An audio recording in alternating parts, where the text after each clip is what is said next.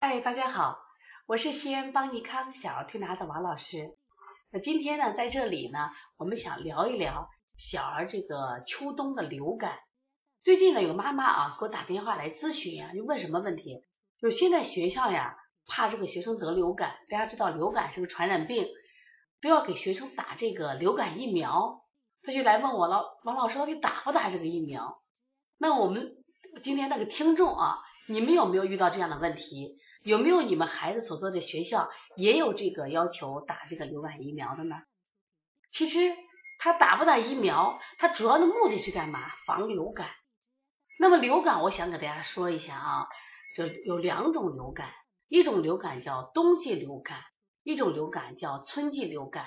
就是我在这本书啊，这是我写的一本书，叫《二十八种发烧的四合一疗法》。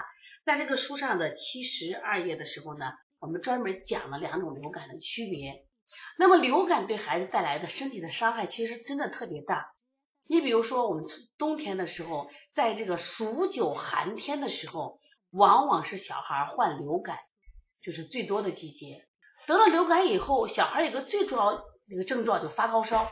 而且是高热不退，你们发现没？一般我们孩子发烧呀，他最多是什么呀？比如说就是发烧啊，可能咳嗽，但他精神状态还好。但是，一旦得了流感以后呢，他不仅是发高烧啊，那个精神差，胃口差，他甚至出现什么呀？四肢是疼的，精神是萎靡的，严重的孩子可能还会出现一些并发症。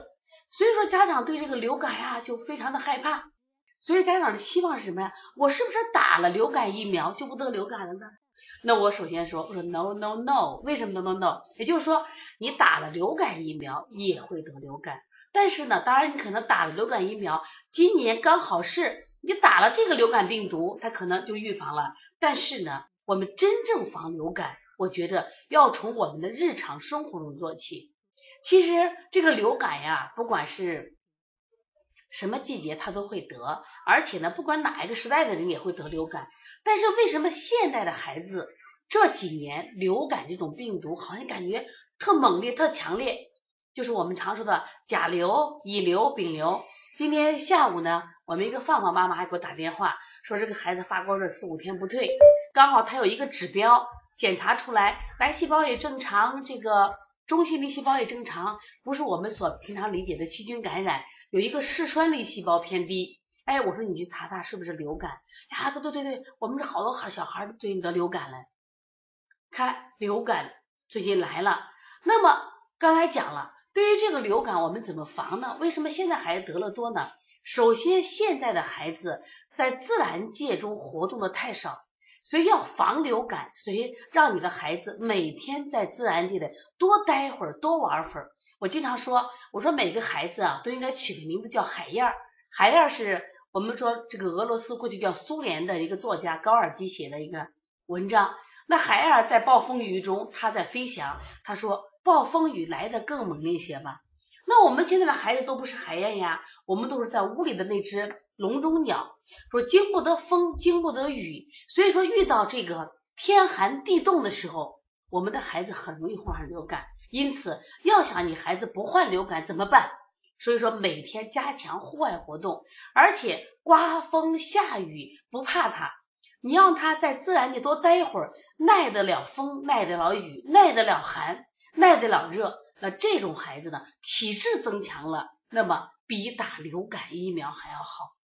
希望大家要记住啊！那我在这本书呢，专门讲了，你看啊，上面写的流冬季流感，你看三九四九冰上走，在这个最冷的冬天的季节里，寒邪侵袭体表，肌肤腠理，也是流感发烧的爆发时段。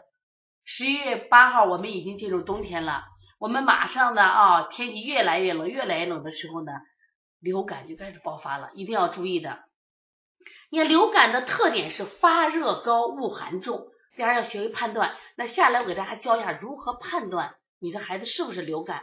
除了做西医检查，从日常的症状也能判断。那么这本书写的也非常详细，你看诊断的六大特征，我给大家说一下，希望大家记一下。第一个，突发高热，一般在三十九度、四十度，甚至有的孩子跑到四十一、四十二度，就是突征。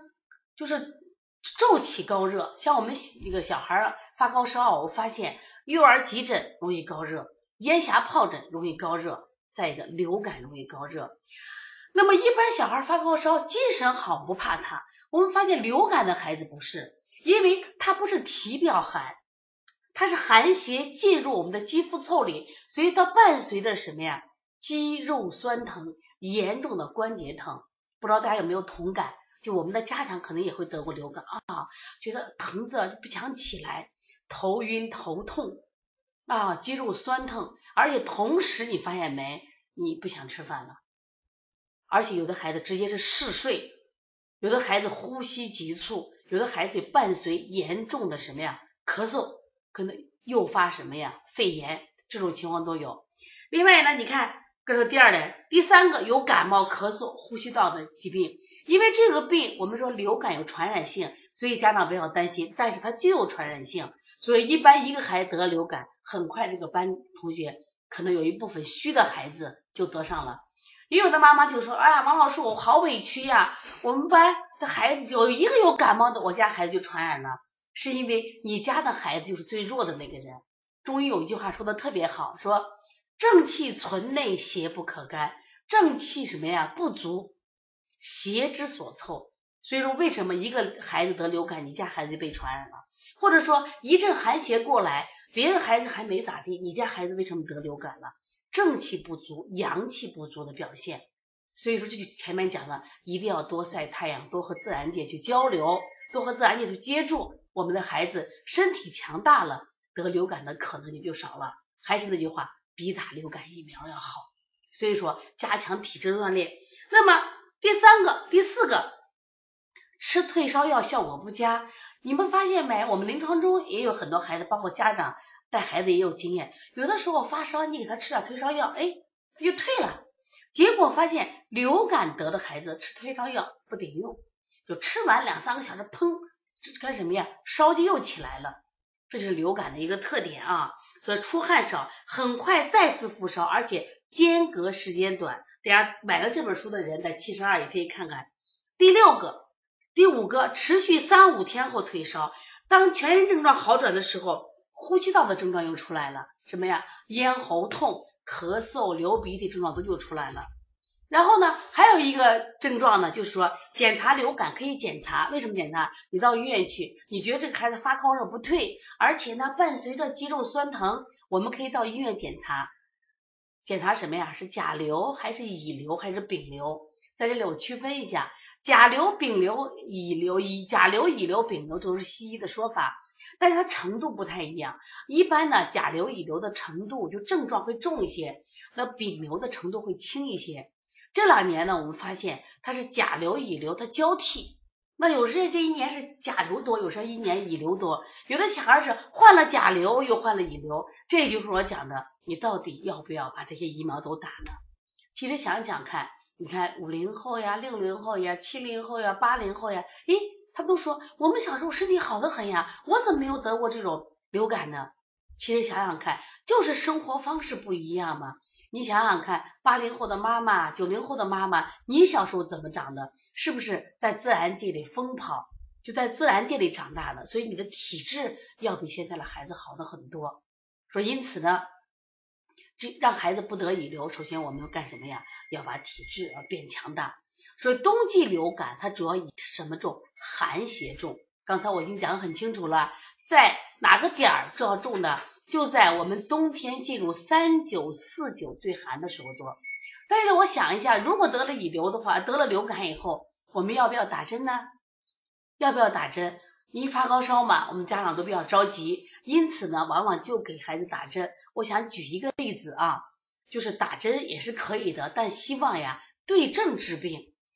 有一个小朋友得了这个甲流了，得甲流以后呢，发高热，妈妈就慌了，慌了以后就到医院里头给他打这个头孢。那打完以后是啥？就打的有点多，家长着急，打的有点多。后来他的白细胞由正常的四到十降到一点八，就白细胞太低了。大家知道白细胞是人体的防御部队嘛？它太低了以后，它免疫力差。后来医生一看，医生吓坏了，以为他出现了什么血液病。那白细胞低的孩子免疫力会更差，所以我不希望家长啊，等是患了病以后，我们去着急去给打针，而且打的时候往往家长着急啊，多打两两天就会引起这种过度治疗。那后来呢，经过休养，又打了什么呀？白细胞增生的药才又恢复过来。我说你看，苦了谁是不苦了孩子了？所以大家一定要注意啊。那么现在我从中医的角度来谈一谈，如果孩子得了甲流或者乙流，我们该怎么办？我们假如说我们预防这一关没做好，那我推荐一个穴叫大椎穴，然后我专门写的这个关于大椎穴这个在流感中的治疗，在书上这个七十六页看关于大椎穴，因为我们在临床中发现啊，大椎在哪呢？就是我们说头低下，你自己现在摸头低下。我们这个颈部有个最高的骨头，这个地方呢就是我们的大椎穴。大椎穴它是七条阳经的一个交汇穴，而且呢它真心的好用，就是它寒热通用的。所以我们在这个地方往往用什么方法？如果家长的话用吮砂，怎么叫吮？用嘴巴吮沙，吮出一块块的那种黑紫的沙，哎，我发现退烧很好。有时候用挤沙，就是我们用大拇指这个。食指、中指就这样给它挤沙、挤沙，挤出一块紫砂。还有的时候不是拧沙、揪沙，用我们的这个食指和中指这样屈指给它揪沙，哎，发现效果都特别好。就是好多小孩烧退不下来，哎，经过这个大椎啊挤沙、揪沙、损沙，或者是在这个地方进行拔罐。所以我也希望妈妈呢，去买个那小气罐啊，或者是现在淘宝上卖这个蜜芽罐，我们都可以用的啊。这样的话。对孩子还是有帮助的啊，或者拿手搓，或者平常我们每天在孩子上学之前，拿手把这个大椎反复搓。另外呢，还有一个啥，就是你给他买一个小脖套，小脖套不要穿高领毛衣，把脖套每天给他套上。然后呢，他到了学校可以取掉，到了外面给他护上，主要是把大椎这个地方护上啊。这是我们预防预防流感一个方法。另外呢，我们也专门讲了一下关于这个。流感的治疗方法，我们这本书写的很详细啊。我们四合一疗法很详细。你像，因为这个流感是寒邪重，寒邪重，一般我们说冬天呀要补肾阳的，就是因为冬天主肾嘛。说因此的话，所以补肾阳、推三关，这都是我们治疗这个流感的好穴位。很多人不敢用，说王老师不对吧？说这个孩子发烧呀，孩子发烧以后呢，这个。呃，你还敢用这个补血？我说你要了解这个孩子是因为什么发烧，他是因为什么发烧？他是因为受寒发烧，所以补肾阳也是祛寒的。还有很多小孩因为寒邪重都不想吃饭了，所以揉外劳宫呀、推三关啊，这都是帮着我们什么呀？就是对付冬天的流感的。日常也可以做这样的保健啊，你看我讲推三关、补肾阳、运外劳、补脾经、清天河水、顺运八卦、外感四大手法、重揉督脉、灸大椎出痧。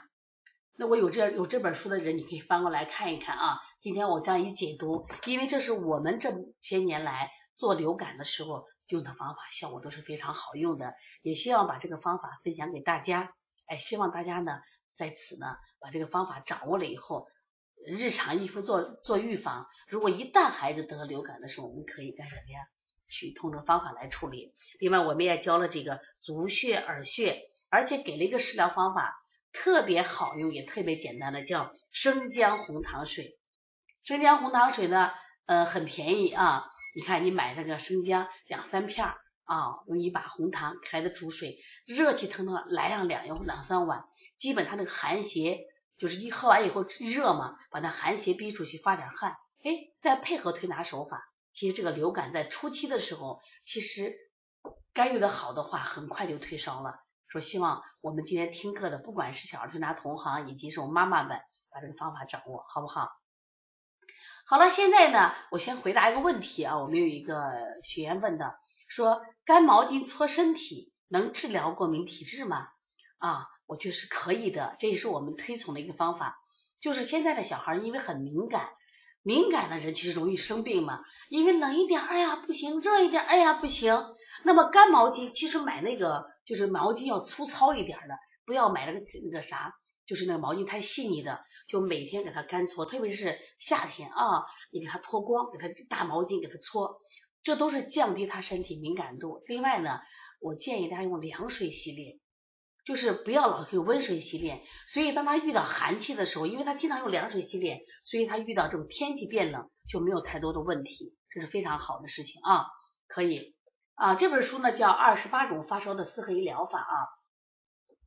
那么另外呢，我想给大家说一下，还有一种流感啊所用的网红药。叫奥司他韦，这两年呢有一个网红药奥司他韦特别火，但是妈妈呢把它当成神药，特别在去年的时候，这个药啊就炒作的好贵，要本来就几十块钱，结果都卖一百多块钱，好多妈妈把它当成预防的药，我觉得这是不正确的啊！你在网上也可以百度一下这些呃老师的这些科学知识来学习一下。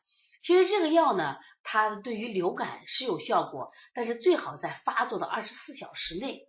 二十四小时的效果好，而且这个呢，我也专门写了一篇这样的文章啊，关于流感网红药奥司他韦的啊正确使用方法。你看上面写的很清楚，说这个自从卫计委发布了流感诊疗二零一八版，推荐了儿童抗流感病毒处方药奥司他韦后，这款药就变成了医生和家长的宠儿，很多城市这个药房就已脱销。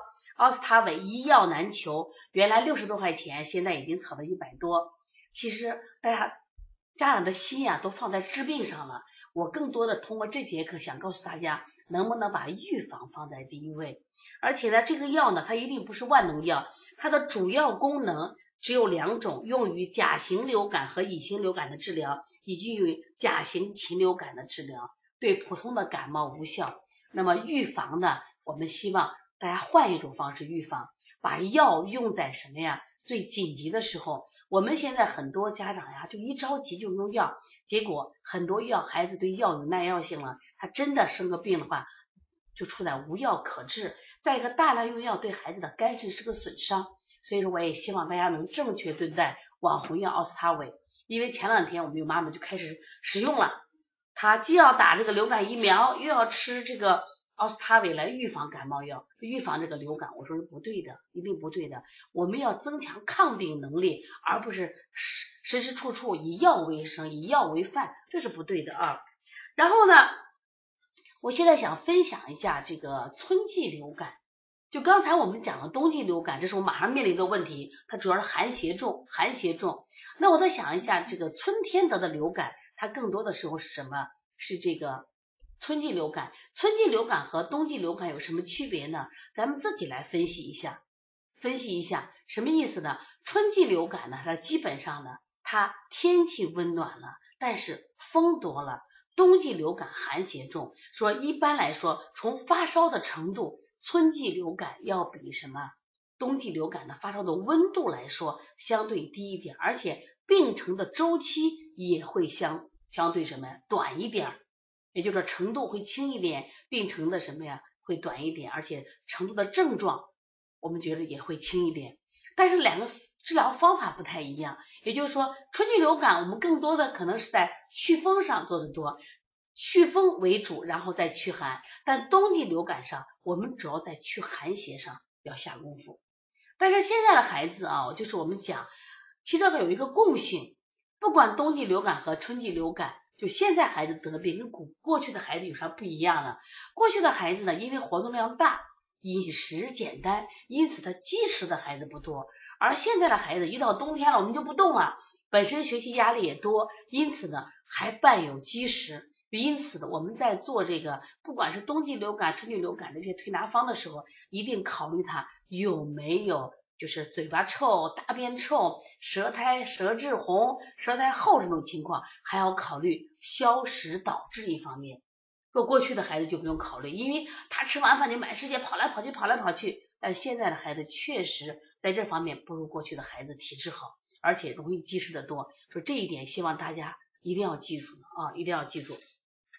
说，因此呢，你看我这里书里写的很清楚，与冬季流感最大的不同，春季患流感的这个患儿啊，恶寒轻，恶风重，虽有初看，但热不减，进程是两到三天，比冬季流感时间短。大家看啊，都写的很清楚啊。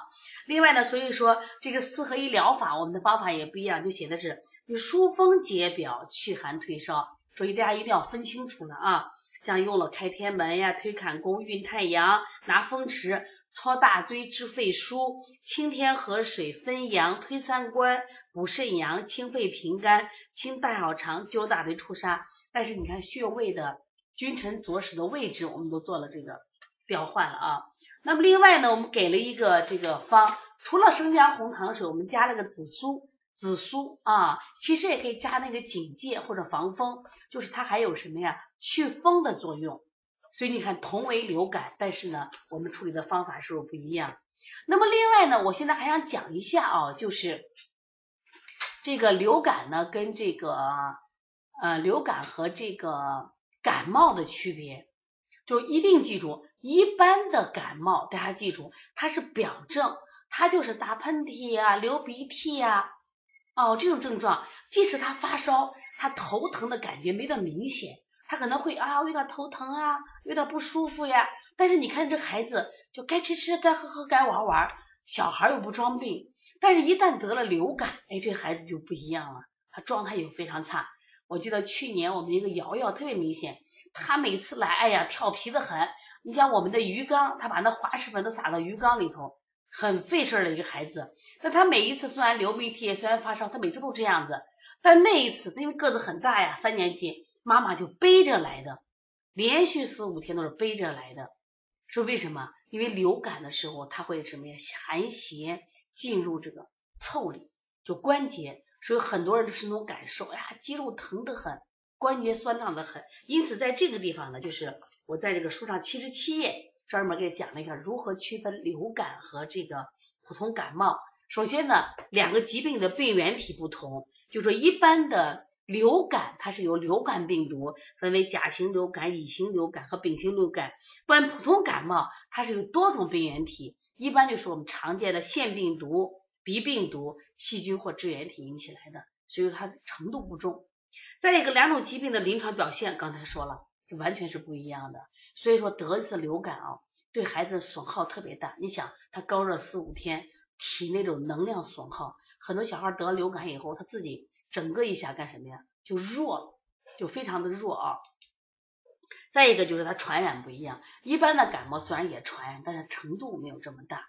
所以说呢，对于这个流感，那我想说的是，打疫苗当然是家长的选择是可以的，但是我想真正的预防一定不是靠打这个疫苗，真正的预防就是我们要反思，为什么我们现在的孩子怎么这么爱生病？为什么现在的医院的孩子怎么这么多，而过去不是这样子呀？说现在的医院是车水马龙，过去的医院是门可罗雀，原因在哪儿呢？一定是我们的育儿方式不一样了。那么现在看，我们现在虽然越来越发达了，但是我们现在活得不接地气了。人一定要在自然界中活。说到这里头呢，那我想给大家说，现在有一种新的病种叫什么？自然缺失孤独症。其实这个病它引发的症很多，除了我们说的肥胖呀、焦虑呀、抑郁呀、抽动多动，都指的是儿童病。实际上，它后面伴随的感冒、咳嗽、过敏、流感，它一样是有原因在哪？就是自然缺失。我要真的要想孩子不生病，从用凉水洗脸做起，让孩子都在户外待，特别是天气越来越冷了，家长从幼儿园把孩子一接回来。赶紧领回家去，这一定是不正确的育儿方式。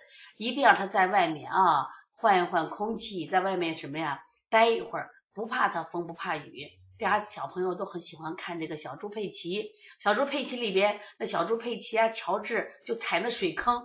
现在我们家长就不让踩，我说你一定让他踩水坑嘞，让他接触到自然界的风风雨雨，你这个孩子抵抗疾病的能力都就增强了，这是非常非常重要的啊。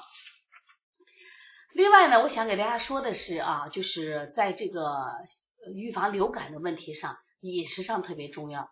因为天气一冷了以后，家长就想给孩子多吃点好的，多吃点好的。但是你想过没？秋天、秋冬天本来就燥，你一吃好了，就体热，所以这个小孩呀就容易什么呀？踢被子。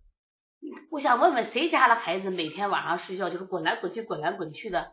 一问，好多家长都说，我们孩子睡觉就翻来翻去的。那你想过没有？你睡的时候给他被子盖的好好的，结果他翻来覆去把被子踢了，就会出现什么情况？就会出现这个孩子造成感冒。呃轻则感冒，重则就可能出现这种流感，一定要注意。所以说孩子睡觉的时候一定要盖少一点，再个临睡前一定要少吃点。过去讲啊，睡前喝奶睡得香，我们发现现在好多孩子睡睡前喝奶以后呢，他睡得反而不香。所以说夜晚那顿饭能减则减，减不了就减少啊。第二个呢，就是孩子写完作业后不要直接入睡，什么意思？他是带着压力去入睡。现在孩子作业很多，写到十点、十一点，带着压力，一定要给他放松一下。还有呢，写作业的时候不要吼孩子，你想他该睡觉了。因为写作业的问题，你又吼他，带着情绪入睡，他睡眠不好，正气养不足，然后第二天体质虚弱。所以说班里见有一个流感的话，他马上传染；即使没有，只要变天，他可能就成为这个流感的什么呀？就被传染者或者说感染感染者，这就是我们要注意的。所以说饮食上一定什么呀？饮食均衡，千万不要说。顿顿都要肉，那我建议是一周吃两次肉就好了啊，一次不要吃太多。家长说嫌少，因为你每天有时候还给喝奶着了呀，你还给吃鸡蛋着了呀，所以他需要的补充的这个营养物质、蛋白质足足够了，所以不要补充太多了啊。当然，遇到天冷的时候，可能需要补充一些脂肪。你说到脂肪，很多家长都嗤之以鼻，老师今天什么社会了还吃脂肪？但是没有考虑到。你看那个北极熊呀，它为什么不怕冷？皮下有脂肪。现在的孩子你发现没，个儿长得很高，但是精瘦精瘦的哦，皮下没脂肪，脸色蜡黄蜡黄的。其实他吃点脂肪，他的什么呀？这个抵抗这个寒的能力就强大了。这怎么吃脂肪？你像我们一般说的，像牛油呀、羊油呀、猪油就是脂肪。炒菜的时候，其实给它放一点。它有了这个足够的脂肪的话，它抵抗寒冷的能力就强了。那当然多好了，孩子不生病才是我们要的终极目标嘛。另外，就水果也尽量的减少，不要吃太多的这种水果，因为水果偏甜腻，在体内容易形成内湿的环境。内湿的环境，因为湿性重浊，容易引起孩子腹胀。一旦引起腹胀，就会出现什么呀？体内的循环不好，外邪来了，他自然就病了。我经常说，体内内环境不好，我们属于家贼。那么寒邪、风邪都属于外鬼，只有里应外合的时候，孩子才会得流感。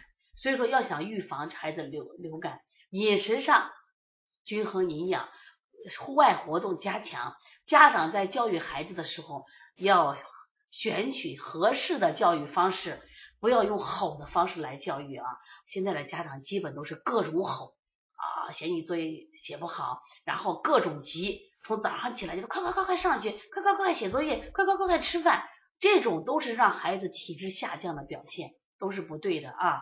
所以说，今天我们开这个直播课，真正的意义在什么呢？就是希望我们的家长要不断的学习，学习小儿推拿知识，学习营养知识啊，学习各种预防的方法。让我们的孩子变得更健康。如果大家有需求的话，那么你可以和我们的小编联系啊，因为我们这本书写的很详细。那另外呢，我们也有一些这种保健贴，推荐的保健贴。如果大家有需求的时候，当孩子比如平常如果一旦有发烧的时候，可以什么呀，做一个这个预防呀，或者说推拿的时候做一个保健啊。这专门有退烧的，也有咳嗽的啊，这种贴。说希望大家呢通过今天的学习啊，也不断的提高。我觉得每一个家长啊，其实在养孩子的过程中就是一个修行，就是要不断的学习的不断提高。但是现在我们的家长都焦虑了，焦虑是你无能为力了，焦虑你是心有余而力不足了，焦虑也就预示着你的能量在缺失。希望呢大家通过不断的学习，不断的提高，而且我们也会通过这种。直播的方式，把我们在临床中所得到的这种感悟的一些知识，不断的分享给大家。那么今天，那我们的这个直播呢，就到这儿。大家有什么问题呢？来可以提问一下啊。我现在看到一个妈妈提出来，很多人用乳清蛋白防防感冒啊，就是服用这个乳清蛋白，其实是一种方法。包括我们小儿里边的匹多莫德呀。医生经常开匹诺莫德，可以不可以？可以，但是我也发现了，不是说你吃了这个东西就能防它，关键问题是要有一个正确的生活方式。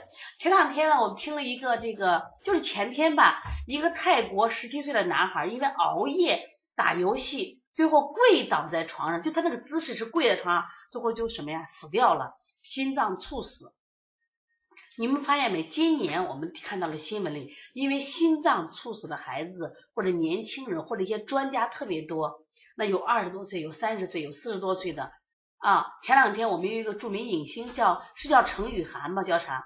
就是那个看着很喜相的胖胖的一个喜剧演员，他也是心脏猝死。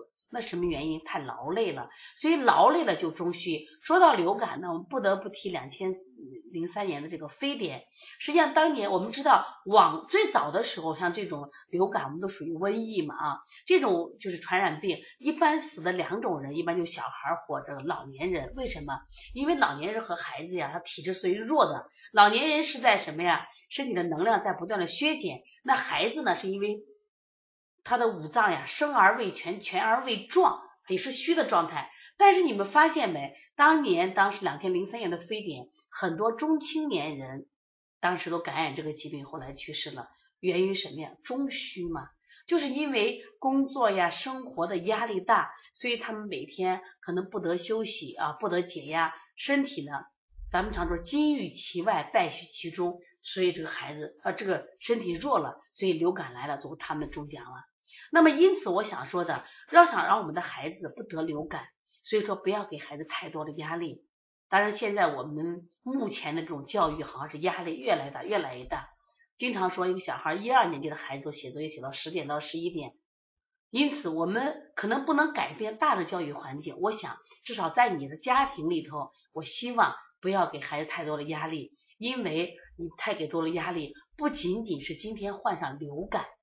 也许流感还有药治，我们现在越来越多的孩子患上了抽动症和多动症。昨天我们一个妈妈，她是一个学校的音乐老师，她就给我讲，他们现在学校患抽动症的孩子很多。她说挤眉弄眼呀、耸肩呀，动作很多。哦，她不认为是病，她认为这小孩调皮捣蛋，那需要把他劝退。我说不对不对，那是孩子是病，为什么？压力所使，而且因为压力不光是得流感。过敏性的鼻炎、过敏性的哮喘、过敏性的荨麻疹以及莫名的发烧都可能由此得来。所以今天我们是谈流感，但更多的事情，我希望大家在育儿上，包括两方面，一个是喂养，一个是教育。希望我们的父母，包括我们的同行，都在不断的学习，给孩子创造一个比较温馨的环境，让孩子身心健康。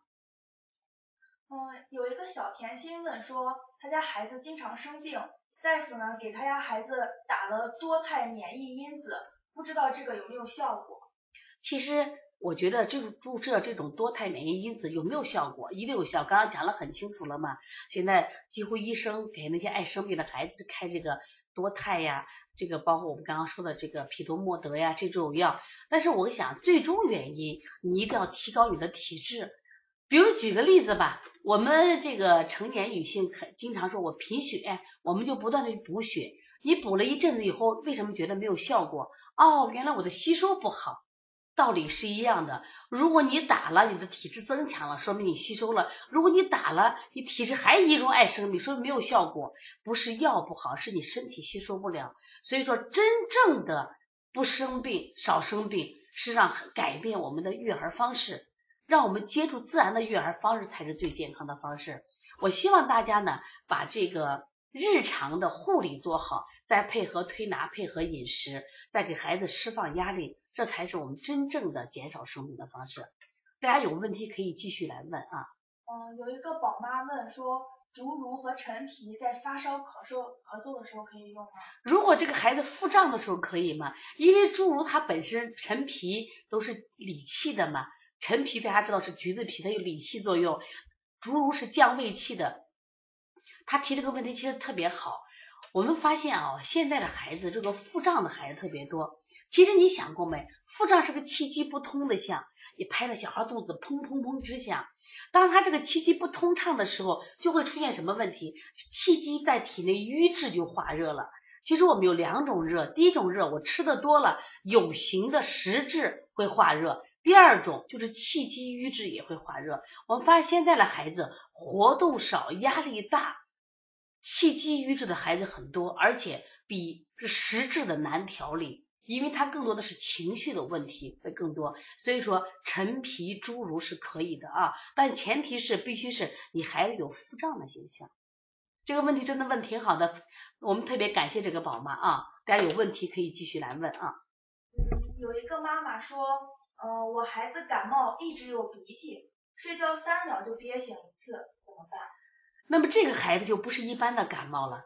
如果三秒都憋醒，我首先考虑有没有鼻甲肥大，有没有腺样体肥大，有没有扁桃体肥大。因为能憋气的话，我们在调理鼻炎腺样体肥大的孩子的时候，发现整体肥大型就是腺样体也大了，腺样体在鼻炎顶部，然后扁桃体也大了，鼻甲肥大。他白天立着的时候，因为还有空隙，一旦躺下的时候特别熟睡。我们的肌肉是一个放松状态，这些孩子整个憋气了，我建议到耳鼻喉科要去看一看了。这种情况是比较严重的，因为你这个三秒多憋气，你这一晚上要憋多少回呀？对大脑的这个发育呀、成长都有影响的。而且长期这样睡眠不好，会对孩子的整个身体的发育，呃，只能说是不好啊。大家好好想想看。另外呢，就是如果你的孩子查出腺样体肥大，我经常说腺样体的三大危害。第一个是变丑，为什么变丑？因为他憋气，他不得不张嘴呼吸，所以上颚就突出啊，鼻孔就朝天，哦，嘴巴合不拢，嘴唇会变厚。第二是变什么呀？变笨，因为他常年睡不好的话，注意力就不集中，所以他这个学习慢慢就差了。第三个就变坏，也是因为他休息不好，他第二天会很烦躁，所以变丑、变坏、变笨。说因此希望家长要注意呢啊，这个先知道这个病啊，临床中特别多见。我也建议你到医院查一查，呃，这个到耳鼻喉科有没有腺样体鼻甲肥大。同时，我也建议去查一个过敏源和食物不耐受。实际上，我们调这个腺样体肥大已经从二零一四年我们就开始全国巡讲讲这个病，到现在为止，我有时候说，哟，邦尼康快成了有腺样体肥大的专科了。就是每天来的孩子，基本都跟鼻炎、腺样体肥大有很大关系，所以我刚说那些方法，你去查一下。那么，如果是有问题，及时的规避和解决，再配合推拿，再配合我们日常的这种行为管理，就会好很多。这是个大事儿，这个妈妈你一定要去查一查，好吗？嗯，有一个推拿师问说，老师，五岁的宝宝咳嗽两个月了，平时呢偶尔咳。运动后就爱咳，有什么好的方法吗？其实他这个问题问的也特别好，就是呃，我还有一，这是一本二十八种发烧，我还有一本书叫二十五种咳嗽的四合一疗法。那这本书有一个章节专门讲慢性咳嗽，他只要说到咳嗽两个月了，那不用说是什么呀？我们归为慢性咳嗽，而且呢，慢性咳嗽有很多种，第一种叫鼻后滴漏咳嗽，这是鼻炎、腺样体肥大引起的。那还有一种咳嗽，我们叫过敏性咳嗽，还有一种咳嗽跟过敏性咳嗽特别近的，叫咳嗽变异性哮喘。那么这个咳嗽它只咳不喘，咱定为哮喘，有一个明显的症状就是运动后咳嗽。所以说我建议到医院去检查一下，到呼吸科看他有没有这种就是气道狭窄、气道阻塞的现象，如果有，很可能就是咳嗽变异性哮喘。好了，还有问题吗？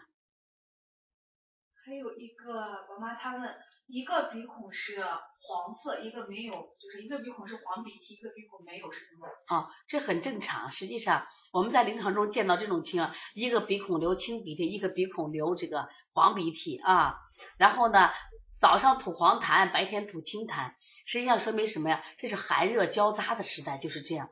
我们经常说用中医来判断，这个孩子是寒症，这孩子热症，他刚好处在寒热这个交替的时候，就兼杂的时候，就会出现这种情况。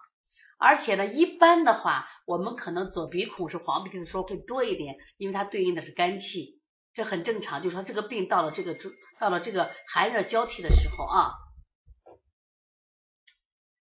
嗯，有一个四岁的宝宝，半夜咳嗽六，半夜咳嗽就是连续六天了。每天都是凌晨两点半咳嗽，呃，他干咳一阵，这是为什么呀？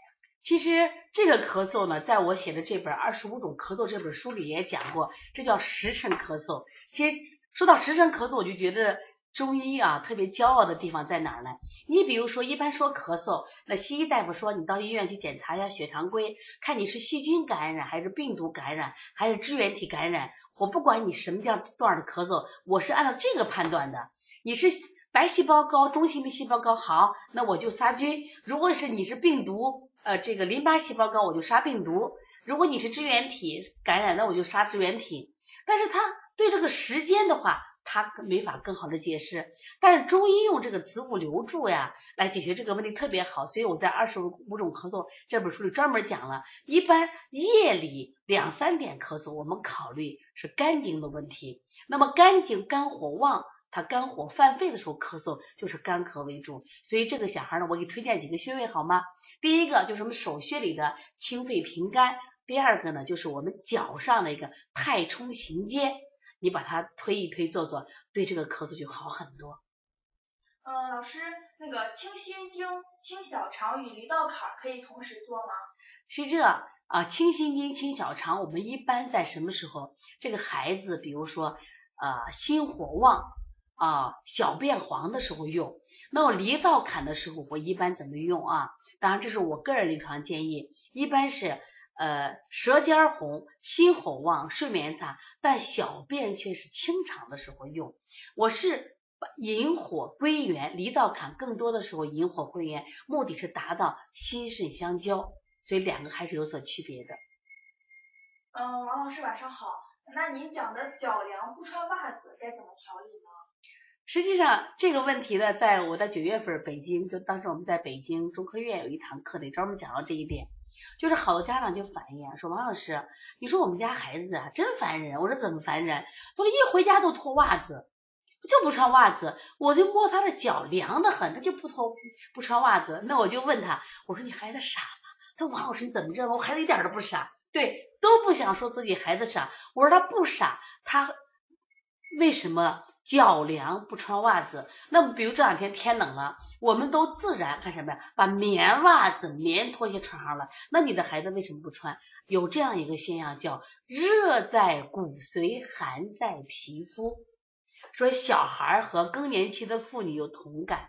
我记得我小的时候啊，就是我妈妈那时候就四五十岁的时候，我就说，哎呀，我老觉得我妈不爱穿鞋，我也不讲卫生，她老是赤脚，她说我热得很，我热得很。其实我现在到这个年龄了，反正我发现我也不想什么呀，就是穿鞋，为啥？觉得是脚烧的很，就你摸的脚是凉的，但是脚心烧，就那骨髓烧，这是生长。当更年期的人，他是身体的一个变化。那么小孩更多的时候是长骨髓的时候，就会出现在热在骨髓，寒在皮肤。你听他的话就行了。孩子不傻，他一点没错，你不要硬逼他穿袜子，明白不？所以它还是热症，并不是寒症，明白吗？嗯，王老师你好，三岁的宝宝下午不流鼻涕，到了傍晚和上午就流鼻涕特别多，是怎么回事啊？该怎么调理啊？他现在是你看我们这个自然界的阴阳咋分的？我们分的，比如说早上这个六点啊，到这个中午的十二点，我们叫阳中之阳，然后从中午的十二点到下午的六点叫阳中之阴。到了下午的六点，就十八点到二十四点，叫阴中之阴，是不是可以解释你的问题了？天气寒凉了，肺的宣发差了，所以说第二天早上他可能也会出现流鼻涕，那时候阳才往上升的。一般到了什么呀？他应该到了十点，到了下午可能这鼻涕就不流了，其余的时间因为阴气重。肺的宣发不好才会这样，因此对这个孩子我们在调理的时候要增加肺的宣发，说要给他是激发他的阳气，怎么激发呢？除了我们做的补肾阳、补脾阳、春运八卦是激发阳气的，敲打督脉、搓百会、拿肩颈、晒后背、晒后背、揉肺腧都是帮助激发阳气。所以说，在今天的孩子啊。其实阳都不足。过去讲小儿生理特点是什么？说阳常有余，什么阴常不足。但是我们现在的孩子不对，为什么？他不运动不生阳，不晒太阳不生阳，吃的食物偏寒凉，一个冰箱里拿的酸奶呀，吃的水果，因此都不断的不断的缺氧。特别我们是我们在西安是北方嘛，但是我们现在很多家长给孩子吃的火龙果，吃的香蕉都是。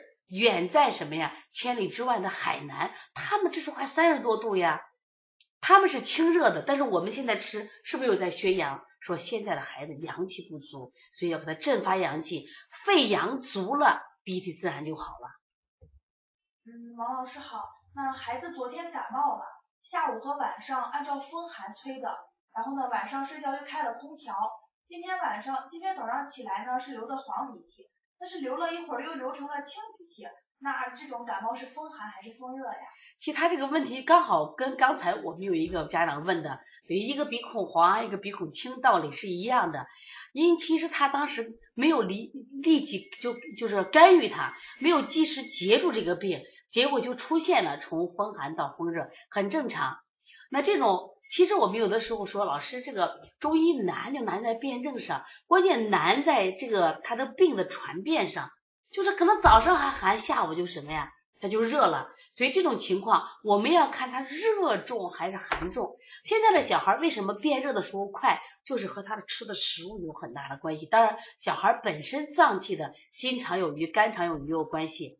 关键来判断他是先是他是热重还是寒重。如果热重，我们要做一些清热再驱寒；如果是寒重，那我们主要是干什么呀？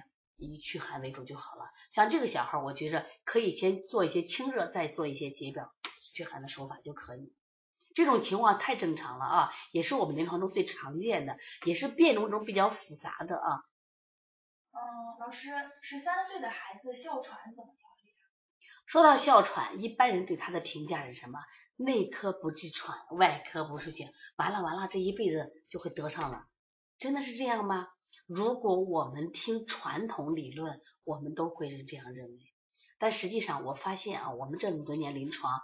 哎，我就发现我不断的去总结和学习，那哮喘呢，它一定是可以治疗的，而且呢，一样解决哮喘的方法。如果这个孩子身体弱，我们提高体质啊。第二个呢，他需要规避的，比如说他可能对这个螨虫过敏呀，对花粉过敏呀，可能对小麦过敏呀，适当的规避也是非常好的。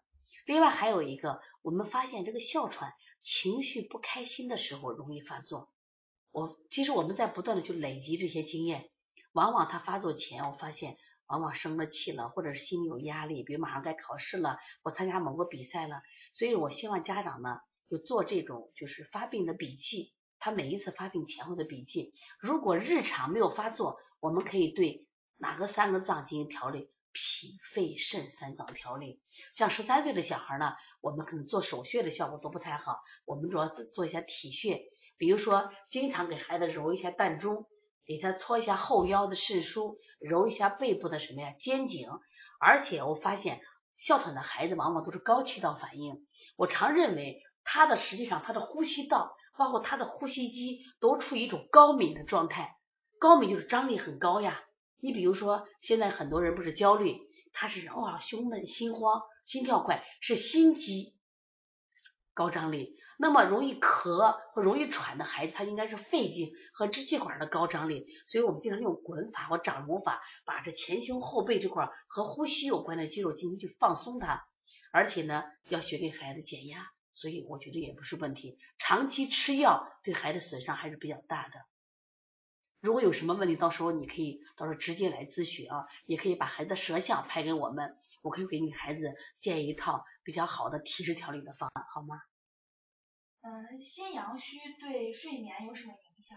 当然有影响了。我们说心火旺对睡眠有影响。哎呀，睡不着啊，烦得很，然后做梦打人磨牙。那你反过来心阳虚的人，睡眠也不好，只不过是做噩梦。老是梦里突然惊醒啊，老梦见不好的事情。实际上心阳虚和心火旺，刚刚讲都会做梦，只是状态不一样。经常给家长开玩笑说，我说心火旺的人是梦见你打别人的，心阳虚的人是梦见别人打你的。如果你经常做些噩梦，考虑心阳虚。说到心阳虚，我特别想提一个遗尿。我们现在好多小朋友呀，就八九岁了。一般四岁以上的孩子这个尿床，它有一个特点，就特别有意思，是他叫不醒。就是我们很多人去给他调尿床呀，揉肾腧、揉气海、艾灸这个关元命门都没有效果。我说你调这种尿床，你为什么在肾上下功夫呢？虽然肾主大小便，但是我觉着，比如说我说作为一个大人，我晚上比如想尿，我能起来就好了吗？我起夜我去厕所尿下就好了吗？为什么这类的孩子那么大了，八九岁甚至十一二岁，他为什么就起不来呢？是因为我们中医叫阳不出阴。这个阳不出阴，就是心阳出不了阴，他只要能被憋醒的话，他就不会尿床嘛。所以对这种心阳虚的这种尿床，你重点在调他的心阳上，所以揉心腧呀、搓百会呀。我经常推荐一个药，叫这个石菖蒲，开心窍的，明白了吗？嗯，王老师，小孩七岁，他早上一直打喷嚏、流鼻涕，还有点咳嗽，是为什么呀？他如果一直是是经常性的，那不用说了。过敏性的鼻炎嘛引起的这种咳嗽嘛，太正常了。就是清晨起来，实际上也是中医讲那个阴阳格局。你比如说家长都不理解，说这个打喷嚏好奇怪，就晨起。你知道晨起太阳出生，自然界的格局是什么呀？就是阴渐退，阳升起嘛。我们人体也是，我刚睡起的时候，阴潜藏到底下，阳出来了。这个时候，在他人体里有一个冲撞。他打喷嚏，这都是过敏性的鼻炎，这典型。我们在诊断过敏性鼻炎、过敏性咳嗽的时候，首先都问是不是晨起过敏咳嗽，这就是。所以过敏性的孩子，他还是正气不足的表现。嗯，王老师你好，嗯，那鼻炎如何调理呀？然后呢？那你全国巡讲呢，会不会来山东啊？期待呀！哦，实际上本身我想说，我就山东人啊，我是山东这个烟台南阳人啊。而且山东呢，我们已经去过两次了。二零一七、二零一八年，实际上我们都去了山东的济宁、山东的这个济南，我们都去过。山东我们还会去的。呃，我们明年呢也会安排山东，而且对于鼻炎的调理，因为鼻炎分了好多种类，比如说像过敏性鼻炎，我们往往说都正气不足，以调正气足，调正气为主。我们当时我还出了一本书叫《鼻炎腺样体》这一套书，到时候你可以买来看。另外呢，还有鼻窦炎，鼻窦炎一般都是肝胆郁热引起的啊，还有这个慢性鼻炎。所以鼻炎的种类也很多，我们包括还有鼻甲肥大，其实也是鼻炎的一种。这些呢，我们在书上都讲的很详细。如果大家感兴趣的话，实际上我们下节课也可以专门做一个关于鼻炎的直播，大家欢迎吗？